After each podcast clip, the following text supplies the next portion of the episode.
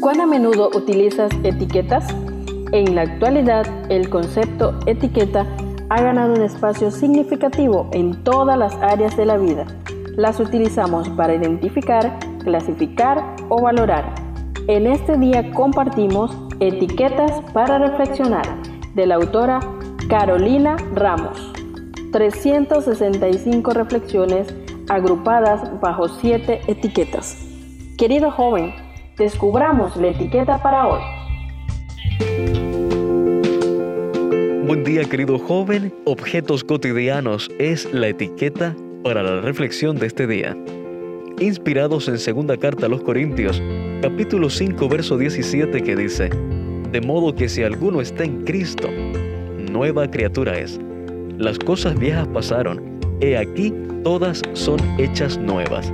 La reflexión para este día se titula La fábula de la oruga. Una fábula cuenta que una pequeña oruga caminaba un día hacia el sol. En el camino había un saltamontes que le preguntó a dónde se dirigía. La oruga respondió que había tenido un sueño la noche anterior.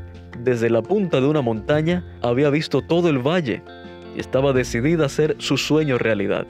Sin poder contener la carcajada, el saltamontes pensó, está loca, una piedra será una montaña un pequeño charco, un mar, cualquier tronco, un obstáculo infranqueable. La oruga después se topó con un escarabajo que, al hacerle la misma pregunta, recibió la misma respuesta. El escarabajo también rió de buena gana y le dijo que ni con sus patas tan grandes él tendría un sueño tan ambicioso. La oruga siguió su camino. La araña, el topo y la rana reaccionaron igual que el saltamontes y el escarabajo, pero la oruga siguió su frenética travesía hasta que no aguantó más el cansancio.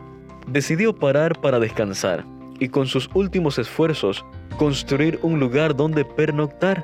Todos los animales del campo fueron a ver los restos de este animal testarudo e ingenuo que se había construido un monumento a la insensatez. Había muerto en la persecución de un sueño imposible.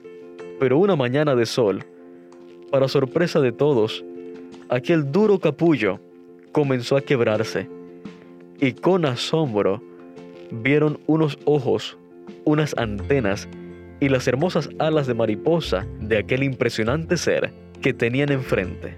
Realizaría su sueño, aquel por el que había vivido y muerto y vuelto a vivir. Querido joven, Dios también nos creó a nosotros con un instinto de eternidad, con un ideal enorme que puede presentar obstáculos, pero que nos llevará a nuestro verdadero destino. Si en algún momento nos cansamos o creemos que no podemos, quizás debamos hacer un alto en el camino y permitir que Dios haga alguna transformación en nosotros.